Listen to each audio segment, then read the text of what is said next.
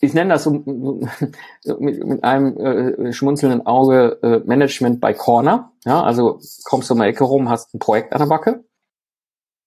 Die Folge 120. Mythen im Projektmanagement.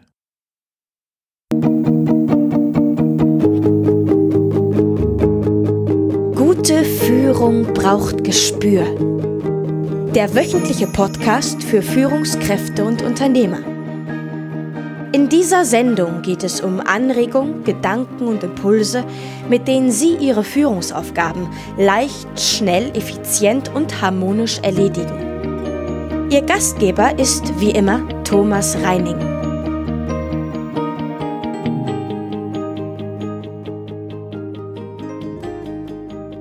Mythen im Projektmanagement. Dazu habe ich heute für Sie wieder einmal einen Beitrag aus der Führungskräfte-Challenge für den Podcast aufbereitet und zusammengefasst. Projekte laufen in den seltensten Fällen ohne Probleme und stellen alle Beteiligten vor höchste Herausforderungen. Diese Herausforderungen werden jedoch auch von Außenstehenden immer wieder unterschätzt.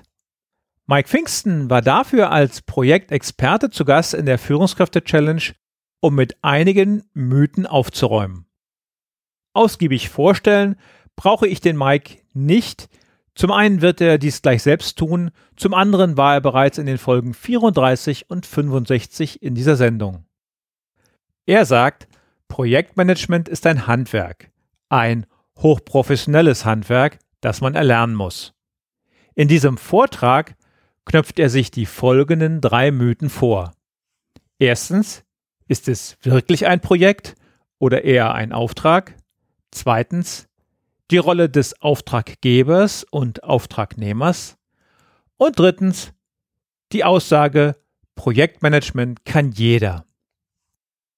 Im Anschluss beantwortete Mike auch Hörerfragen, von denen ich auch einige hier für diesen Podcast ausgewählt habe. Lassen Sie uns jetzt einsteigen in das Webinar mit Mike Pfingsten. Dann würde ich sagen, wir steigen einfach mal mitten ein ins Thema drei Minuten im Projektmanagement, Erfahrungsbericht aus der Praxis. Heute, wie gesagt, das Thema Schwerpunkt Projektmanagement und Führung im Projektmanagement, wo der Thomas mich gebeten hat, ein bisschen was drüber zu erzählen. Das ist mal so ganz grob die Agenda jetzt so für die nächsten roundabout 30 Minuten, wo ich mal das Thema mit euch anreißen will. Im Anschluss werden wir natürlich die Möglichkeit haben, hier in die offene Q&A zu gehen. Das heißt, ich werde dieses Thema anreißen, euch Impulse geben zu dem Thema und ihr habt nachher die Möglichkeit, gemeinsam mit Thomas und mir im Chat die Fragen, die alle dann offen sind, auch noch weiter zu erörtern und ich hoffe, euch da auch nochmal individuell eine Antwort geben zu können. Gut, kommen wir zur Einleitung.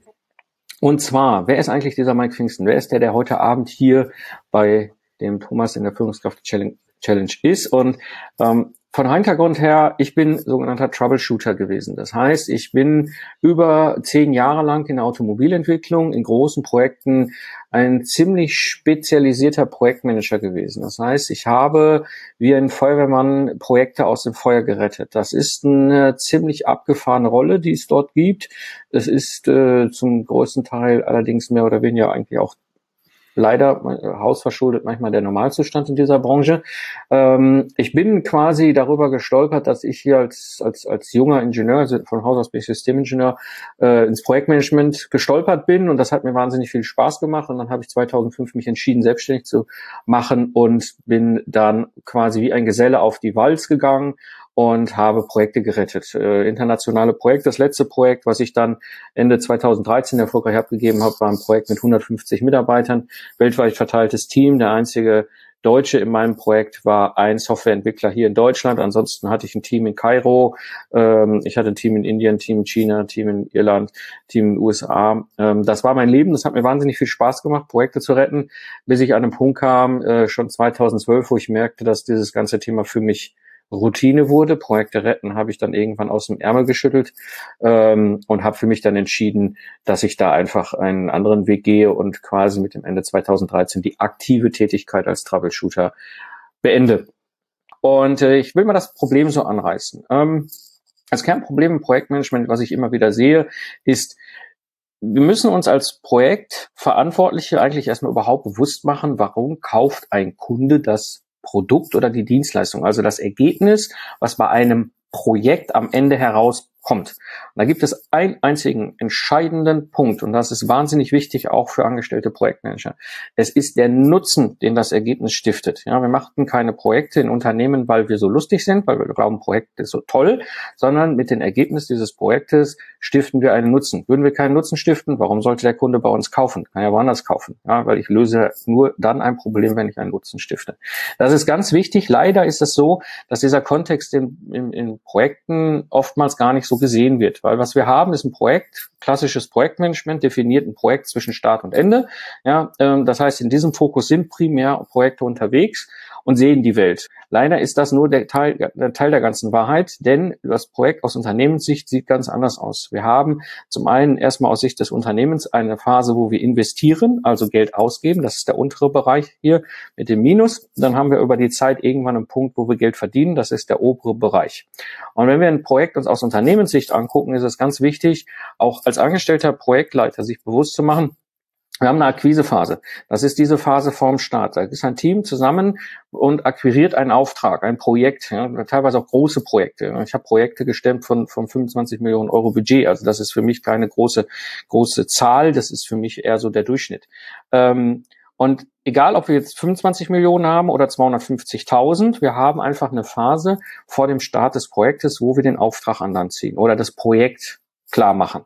Ja, und wir haben in der Regel zwischen dem der, dem Punkt, wo wir das Projekt klar machen und dann anschließend wirklich starten, oftmals auch noch äh, ein, ein Zeitgap, manchmal zwei, drei Monate, manchmal auch drei, vier Jahr, bis dann die eigentliche, der eigentliche Start des Projektes erfolgt. Wir haben dann die Situation, dass diese Leute, die vorher in der Akquisephase dabei waren, oftmals nicht zwingend die gleichen sind, die hinter das eigentliche Projekt durchziehen. Ja, weil ich setze mir jetzt auch nicht irgendwie 20 Ingenieure für ein Dreivierteljahr auf Halde. Ja, die Jungs sind sau teuer. Ja, und dann kann ich mit denen, ja, will ich was anders anfangen, als da irgendwo Parkbank und warten, bis das Projekt startet und der Kunde zugesagt hat. Das heißt, wir müssen einfach damit umgehen, dass Leute, die vorher in der Akquisephase dabei sind, nicht mehr da sind und dass das Projekt, was dann aufnimmt und dann quasi startet, oftmals komplett neu bestückt wird. Naja, wir haben es geschafft, wir haben das Projekt gestartet. Aus des Unternehmens investieren wir jetzt weiter unser Budget, das ist das Geld. Wie gesagt, ist egal, ob jetzt 250.000 Euro Budget oder 25 Millionen Euro Budget. Das ist das, was da reinfließt in das Projekt und irgendwann sind wir fertig vielleicht nach sechs Monaten oder zwölf oder 15, je nachdem.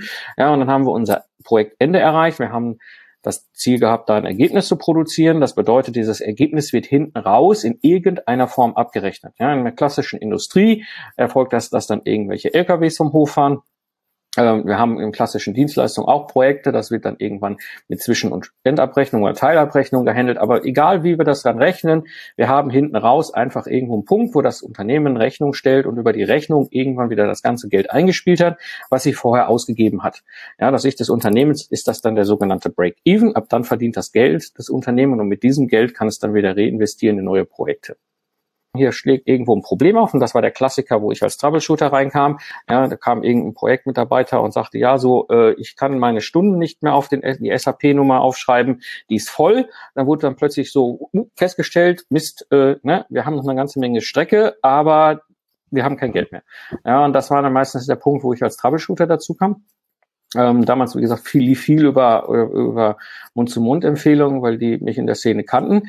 Ähm, egal wie, was du jetzt machst, du hast ein Problem und musst dieses Problem aus, aus dem Weg räumen. Ja, das bedeutet, ich muss jetzt Geld und in der Regel auch Zeit in die Hand nehmen. Und Geld in die Hand nehmen bedeutet, entweder wie damals äh, die Unternehmen halt so einen teuren Kerl wie mich dazu zu buchen, oder eben halt anderweitig eine Lösung zu finden, wie auch immer. Du musst dieses Problem lösen und das Problem bedeutet zu lösen, Geld in die Hand nehmen. Geld in die Hand nehmen bedeutet, ich habe mehr Ausgaben für das Projekt. Das bedeutet, mein Projekt Break-Even.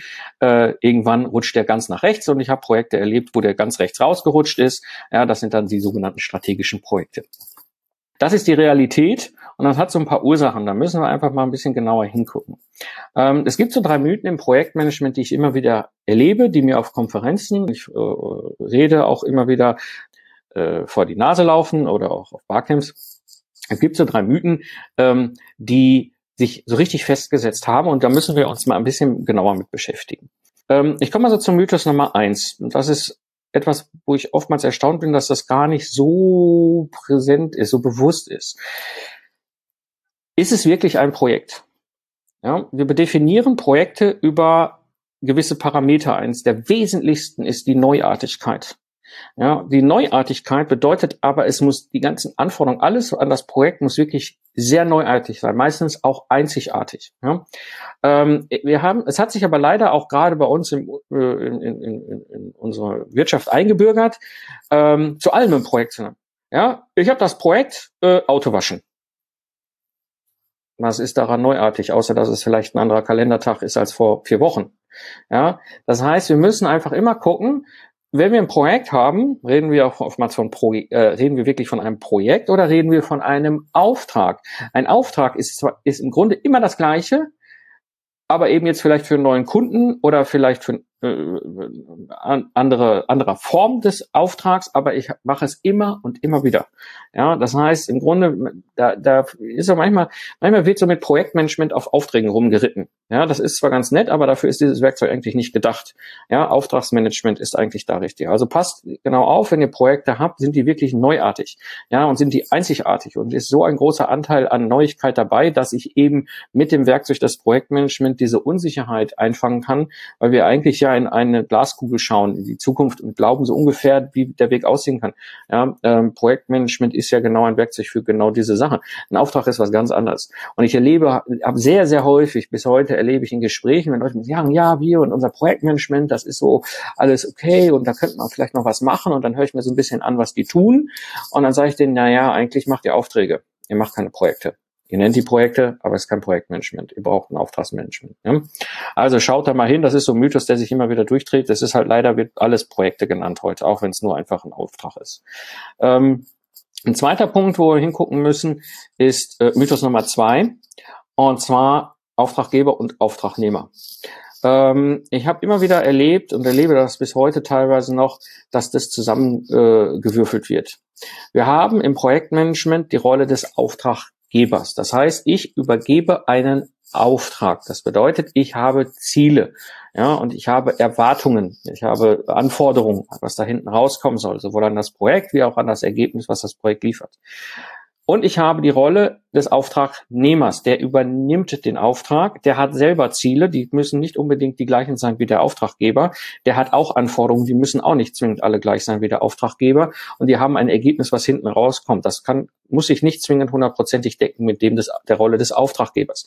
Das ist ganz wichtig, wenn ihr in eurem Unternehmen unterwegs seid und ihr macht Projektmanagement, dann habt ihr immer einen Auftraggeber und einen Auftragnehmer. Ja, das kann sein, dass der Abteilungsleiter der Auftraggeber ist und der Projektleiter der Auftragnehmer. Wenn du ein kleineres Unternehmen hast, dann ist vielleicht dein Kunde der Auftraggeber und du als Projektleiter, Geschäftsführer bist der Auftragnehmer.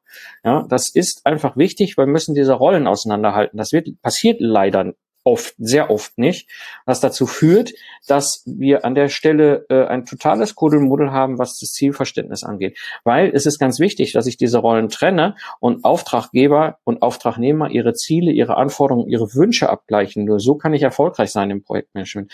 Ich habe für immer wieder Gespräche heute noch mit, mit äh, Unternehmern oder Geschäftsführern oder Führungskräften, äh, die mich fragen, ja, du bist aus dem Troubleshooting und du kannst doch eigentlich und so weiter. Und dann frage ich mir eigentlich, habt ihr eigentlich die Rolle Auftraggeber, Auftragnehmer klar? Klar. Und dann stellt sich manchmal so ein bisschen raus, dass der äh, Projektleiter auch gleichzeitig Abteilungsleiter ist und nebenbei dieses Projekt in seiner Abteilung führt. Und das Ergebnis ist, dass er eigentlich Auftraggeber und Auftragnehmer gleichzeitig ist. Das macht sehr knifflig. Und wenn ich keine oder wenig Erfahrung im Projektmanagement habe, dann birgt das das Risiko, dass ich da ziemlich viel Schaden einrichte, weil ich mir dann auch nicht durch diese gegenseitige Abstimmung der Anforderungen der Ziele äh, Grenzen setze. Und dann läuft es manchmal richtig aus dem Ruder oder wird total anstrengend, das Projekt. So, das ist Mythos Nummer zwei, die falsche Rolle, Auftraggeber versus Auftragnehmer. Dann komme ich so zum Mythos Nummer drei. Ähm, Projektmanagement kann jeder. Ja, das ist so ein ganz beliebter Sport, den ich immer wieder sehe. Ähm, ich nenne das so, mit, mit einem äh, schmunzelnden Auge äh, Management by Corner. Ja, also kommst du um die Ecke rum, hast ein Projekt an der Backe. Ähm, das passiert und das passiert häufig. Ähm, und die Schwierigkeit ist dabei, Projektmanagement ist aus meiner Sicht eine ein, ein, ein Handwerk, ein hochprofessionelles Handwerk, was ich erlernen muss, wo ich eine, ein, ein, ein, ein, ein ich sag mal, bis zu einem, wo ich bis zu einem Meistergrad schaffen kann. Sehr gute Projektleiter haben, haben manchmal über 10, 15 Jahre Lernen hinter sich. Ja, und du bist nicht einfach nur, weil du dich jetzt Projektmanager oder Projektleiter nennst, äh, jemand, der dieses Handwerk beherrscht. Ne? Also im Grunde muss man sich das vorstellen, wenn dich dafür interessierst, über Projektmanagement, ähm, dann bist du quasi in der Rolle oder in der, der, Stufe des Gesellen. Du lernst am besten, und das ist meine Empfehlung immer, bei einem erfahrenen Projektleiter, ja, bis du irgendwann auf der Gesellenebene bist und dann dich immer weiterentwickelst, am besten auch da wieder mit einem, einem Meister als Mentor, der eben dich begleitet und dir hilft, dann auch wirklich dieses Handwerk bis zur absoluten Profession zu bringen und erst dann bist du wirklich in der Lage, erfolgreich Projektmanagement in dieser Rolle zu betreiben. Ähm, das ist leider ein Trugschluss, dass das einfach nur so mal aus dem Buch geht. Projektmanagement ist ein sehr komplexes Thema, ist ein sehr anspruchsvolles Handwerk und äh, das kann nicht jeder, das will gelernt sein. Und das bringt mich auch zu dem nächsten Punkt und zwar zu meinem Tipp gerade wenn es darum geht, Führungskräfte und Projektmanagement. Auch wenn ihr vielleicht nicht selber in der Rolle des Projektmanagers seid, sondern eher äh, Projekte in euren Abteilungen hat, habt, dann gebe ich euch einen wichtigen Tipp. Bringt euch absolut ganz entscheidend die Basics zumindestens bei, damit ihr wisst, worüber eure äh, Projektmanager reden bildet euch weiter, bringt, wenn ihr noch keine Erfahrung im Projektmanagement habt, wenn ihr seid in dieser Rolle Auftragnehmer oder Auftraggeber, holt euch die, bringt euch die Basics bei. Ihr braucht das, ja, sonst werden eure Projekte extrem anstrengend bis hin zu der Gefahr, dass sie eben halt scheitern. Und an dieser Stelle würde ich sagen, machen wir kurz und knackig jetzt noch einen Abschluss. Ja, das wertvollste und zu selten benutzte Wort eines Projektmanagers ist Nein. Gut, in diesem Sinne einfach mal so ein kurzer Impuls in die Runde. Und ich würde sagen, ich übergebe jetzt irgendwie wieder das Ganze hier an den Thomas. Wenn wir in den Chat gucken, da gibt es gleich eine Frage von Markus. Wo siehst du denn die Grenze Auftrag und Projekt? Wenn du gerufen wirst, ist das für dich als Externer nichts Neues, für ein Unternehmen schon. Ich bin auch in einer ähnlichen Position. Also, wenn du Dinge immer wiederholbar machen kannst, immer wieder quasi in die gleichen, ist die Wahrscheinlichkeit extrem hoch, dass du einen Auftrag hast. Also quasi also vielleicht eine produktähnliche Dienstleistung oder irgendwas immer wieder gleich ist. Ne? Ähm, also wenn ich als Maler oder als Dachdecker unterwegs bin, dann sind das keine Projekte. Ja? Dann sind das Aufträge, ein Dach, noch ein Dach und noch ein Dach und noch ein Dach zu entwickeln, äh, zu, zu, zu, zu decken. Ähm, wenn es darum geht, äh, neue Dachtechniken oder, oder äh, völlig super fancyes Prinzenschloss zu decken. Das ist ein Projekt, das ist einmalig. Das mache ich vielleicht nur einmal in meinem ganzen unternehmerischen Leben, oder also aus Sicht des Angestellten auch, ne? einmal in, in diesem Unternehmen. Äh, dann ist es ein Projekt, ähm, aber ansonsten, wenn du, wenn du, äh, also der starke Indikator ist, dass es sich immer wieder irgendwie wiederholt. Also ich könnte auch äh, das, also ob ich jetzt das Dach für den Herrn Pfingsten äh, äh, decke ne, oder für den Herrn Reining, ist im Grunde eigentlich egal. Es ist ein Dach und das decken wir. Und dann ist die Wahrscheinlichkeit hoch, dass das ein Auftrag ist und kein Projekt. Okay. Ähm, was hältst, hältst du von Zertifikaten? Äh, es ist die Frage, wofür du die Zertifizierung brauchst. Brauchst du das als Nachweis im Rahmen deiner Weiterentwicklung, deiner Karriere? Ähm, dann kann es unter Umständen Sinn machen, Zertifizierung äh, durchzuführen. Ich bin ein sehr gebranntes Kind, ähm, was Zertifikate von der GPM angeht. Ich spreche das so offen und deutlich aus. Äh, die GPM, Gesellschaft für Projektmanagement, hatte mal eine sehr gute Idee, äh, haben, äh, also man konnte sich da zertifizieren lassen, also ausbilden lassen zum Projektleiter. Es gibt ein Level D, das ist so der Junior, und dann gibt es ein Level A, so das die oberste Ebene. Ähm, und ich musste immer schmunzeln, weil äh, Projektmanagement in der Automobilentwicklung ist gesetzt seit ungefähr 2002, 2003. Also wir sind da auch alle durch, durchgeschult worden und durchzertifiziert worden und haben alle von vorne bis hinten alles gelernt. Ähm, uh, ich aber nicht, weil ich war ja externer. Ich habe ja die Projekte gerettet, während die anderen äh, zertifiziert wurden. Ähm, und äh, habe dann plötzlich die Situation gehabt, dass Einkäufer mich nicht beauftragen konnten, weil ich nicht ein GPM-Zertifikat habe. Das fand ich ein bisschen seltsam, weil ich meistens Projekte von GPM-zertifizierten Projektmanagern zertifi äh, retten musste, was ja eigentlich in sich widersprüchlich ist. Und da halte ich, also da habe ich mal ein bisschen hingeguckt, das ist so, also wenn ihr euch zertifizieren lässt im Sinne von einer echten Weiterbildung mit einer Prüfung, die nachweist, dass ihr einen Reifegrad erworben habt, dann schaut an einer Stelle ganz genau hin. Und zwar, dass ihr dass die Zertifikat, die Prüfung und Zertifikatsvergabe von einem unabhängigen Dritten läuft. Also, wenn die GPM die Ausbildung macht oder von GPM äh, äh, äh, äh, gebriefter Trainingsanbieter, alles super. Die, wenn die Prüfung zum Beispiel vom TÜV gemacht wird. Ja, so machen zum Beispiel andere Verbände heutzutage, die sagen, wir definieren den Inhalt des Trainings, dann gibt es zertifiziert, also, also äh, geprüfte Seminaranbieter, die das, das Training anbieten, aber die eigentlichen Prüfung der Teilnehmer erfolgt durch unabhängige Dritte. Ja, und das ist ganz wichtig, weil dann ist die Qualität sichergestellt. Alles andere führt unter Umständen dazu, dass der Seminaranbieter entweder sein Level runterfährt, ja, oder die Prüfung äh, irgendwie dahin huddelt, in der Hoffnung, möglichst viele Leute dadurch zu kriegen. Man will ja gute Abschlüsse haben.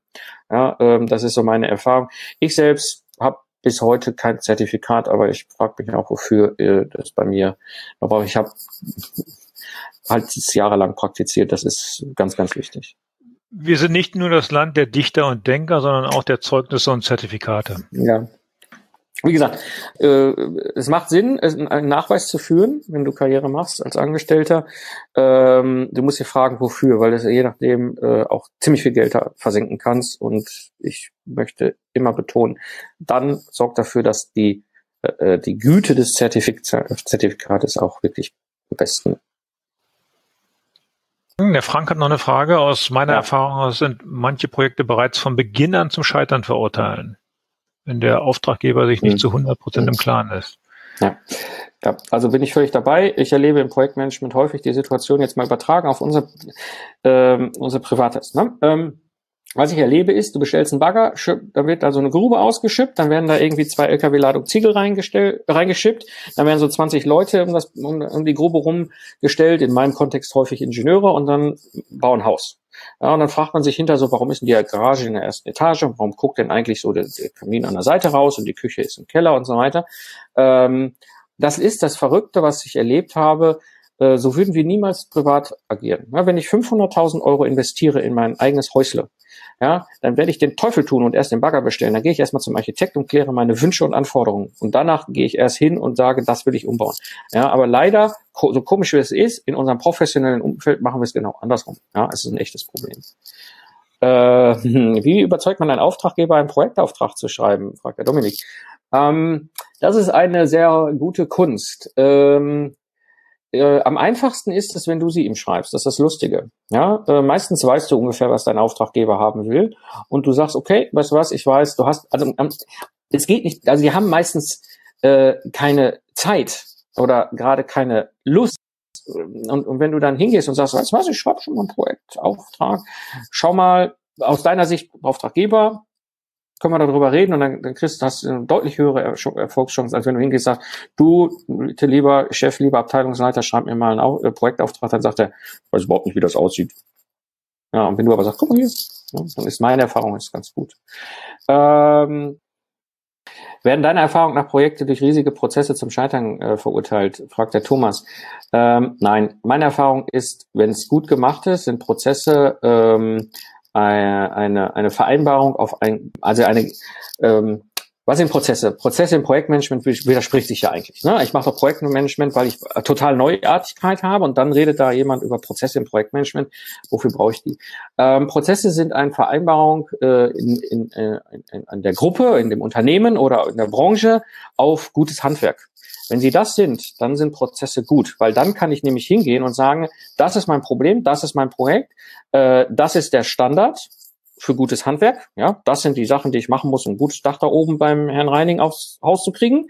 Ja, und ja, der Herr Reining hat aber ein sehr spezielles Haus mit Reddach. Dann brauchen wir diese Prozesse alle nicht, aber dieser Prozess aber sehr wohl. Ja, war jetzt mal so ein Annahme. Aber ne, ist, so kannst du Tailoring machen im Prozess. Und Das funktioniert extrem gut. Ähm, Prozesse zu machen, der Prozesse wegen halte ich für Wahnsinn. Äh, Prozesse aber zu tailoren im Sinne eines Chefkochs, der gute Rezepte äh, nimmt, um ne, garantiert auch gute Qualität zu liefern, sehr wohl. Ja. Der Frankfurt ist aus deiner Sicht richtig, dass agile PM-Methodiken nur mit einem großen Knall eingeführt werden können, bei dem alle althergebrachten Strukturen und Vorgänge auf einmal aufgebrochen und verändert werden können. Hm, Also, äh, ich bin schon mit der agilen Szene seit 2005 in Köln vernetzt und ähm, ich fand das immer schon sehr spannend, weil am Ende sind es für mich Denkansätze, Denkschulen, Frameworks. Ja? Also wenn wir ins Agile gucken, gibt's ja auch ganz verschiedene Frameworks. Scrum ist ja nur das bekannteste. Da gibt's ja FDD und TDS und wie die alle heißen. Ne? Das ist ja nicht nur Scrum. Es gibt eine ganze Menge andere Sachen. Was sich aus meiner Erfahrung heraus ganz, was ganz gut funktioniert, ähm, äh, ist, du, du hast du hast unter Umständen, wenn du aus dem ganz klassischen Projektmanagement kommst und in diese agile Welt gehst, äh, als erstes mal die Frage, warum überhaupt? Ja? Ähm, Projektmanagement gibt es in verschiedenen Situationen eines Projektes. Ja, wenn du mehr so auf im Bereich Forschung und Vorentwicklung, also man ist noch nicht so ganz klar, wir machen jetzt erstmal ein Konzept und so weiter und ja, dann müssen wir erstmal entscheiden, ob wir überhaupt weiter wollen und so. Ähm, da bieten sich agile Vorgehensweisen extrem gut an. Ja, oder wenn wir noch weiter vorne sind, dann Design Thinking und all diese Sachen. Aber äh, wenn es darum geht, ja, den definierten Kirchturm auch bei 150 kmh sturmsicher zu machen, dann bieten sich klassische Vorgehensweisen an im Projektmanagement. Das heißt, du musst erstmal überlegen, warum brauchen wir das? Äh, wenn du aber gesagt hast, wir brauchen das, warum auch immer, gute Grund hast, ähm, kannst du verschiedene Strategien fahren. Entweder machst du ein U-Boot-Projekt, das ist eigentlich immer das Beste, ja, weil am Anfang sagen alle, du bist doof, ja, dann ist es viel besser, du machst ein kleines U-Boot-Projekt, äh, auf der neuen Brille und kommst hinten raus und sagst, guck mal hier, und dann können sie alle schon mal nicht mehr sagen, das funktioniert nicht, weil es hat ja funktioniert. Ja, und meistens ist dann die Neugier groß genug, dass du genug Schwungmasse mitnimmst, um dann am Ende, und das ist ein ganz entscheidender Punkt, unter Umständen einen ziemlichen Transformationsprozess im Unternehmen machst. Ja? Ähm, also sehr traditionell prozessorientierte, klassische, wie heißt das, Neudeutsch heißt das Vintage-Projektmanagement äh, geprägte Unternehmen, äh, die kriegst du nicht so per Schalter umlegen auf agil. Da musst du eine ganze Menge Zeit und auch Energie reinstecken und das ist oftmals ein Transformationsprozess von Jahren. Ja, also äh, du kriegst einen Tanker nicht mal eben schnell umgestrickt auf, auf viele kleine agile U-Boote äh, oder oder oder oder agile äh, Motorboote. Das ist, das ist eine kulturelle Reise, die du dann hinterher hast. Und es ist die Frage, macht das Sinn? Nicht alle Unternehmen müssen zwingend agiles Projektmanagement machen, nur weil das gerade so hip ist. Ne? Also im Moment erlebe ich auch viel in diesem Kontext, äh, dass da ziemlich gehypt wird und wo ich mir immer denke, na ja, gut, am Ende ist es, aus meiner Sicht ist es so, ähm, äh, mir ist es am Ende egal, ja, ob du das Vintage machst oder Agile oder mit Scrum oder GPM oder IPMA oder äh, oder, oder Prince 2 oder da gibt's ja alle möglichen Frameworks. Das Ergebnis muss rauskommen. Ja, das ist das. Und ich habe leider momentan so ein bisschen den Eindruck, in diesem ganzen agilen Hype sind ganz viele Projektstreichler dabei. Na, die können Projekte ganz lieb streicheln und ganz toll, wir verstehen uns doch alle. Also ich, irgendwo muss mein Ergebnis rauskommen. Ja, ich muss, also am Ende des Tages ist das Entscheidende am Projekt, dass ich auch meine Ziele erreiche und dass ich auch, auch umsetze. Ja, und das erlebe ich manchmal momentan äh, leider, leider, obwohl ich Agile extrem cool finde und es auch sehr aktiv Dinge aus diesem Werkzeugkoffer in meinem Projekt, äh, Troubleshooter-Dasein schon angewendet habe. Sprints habe ich eben erwähnt. Ja. Ähm, ähm, äh, verwässert das gerade momentan so ein bisschen. Das waren die drei Mythen im Projektmanagement aus der Führungskräfte Challenge 2017. Wie eingangs erwähnt, empfehle ich Ihnen auch die weiteren Episoden 34 und 65 mit Mike. Und falls es in Sachen Projektmanagement noch etwas mehr sein darf, natürlich auch die Episode 95 mit Jörg Walter mit dem Titel Projektleitung mit Köpfchen. Das war's für heute. Ich wünsche Ihnen eine erfolgreiche Woche. Bleiben Sie gesund oder werden Sie gesund. Ihr Thomas Reining. Zum Abschluss auch noch das Zitat zur heutigen Sendung. Es stammt von Albert Einstein. Das Problem zu erkennen ist wichtiger, als die Lösung zu erkennen, denn die genaue Darstellung des Problems führt zur Lösung.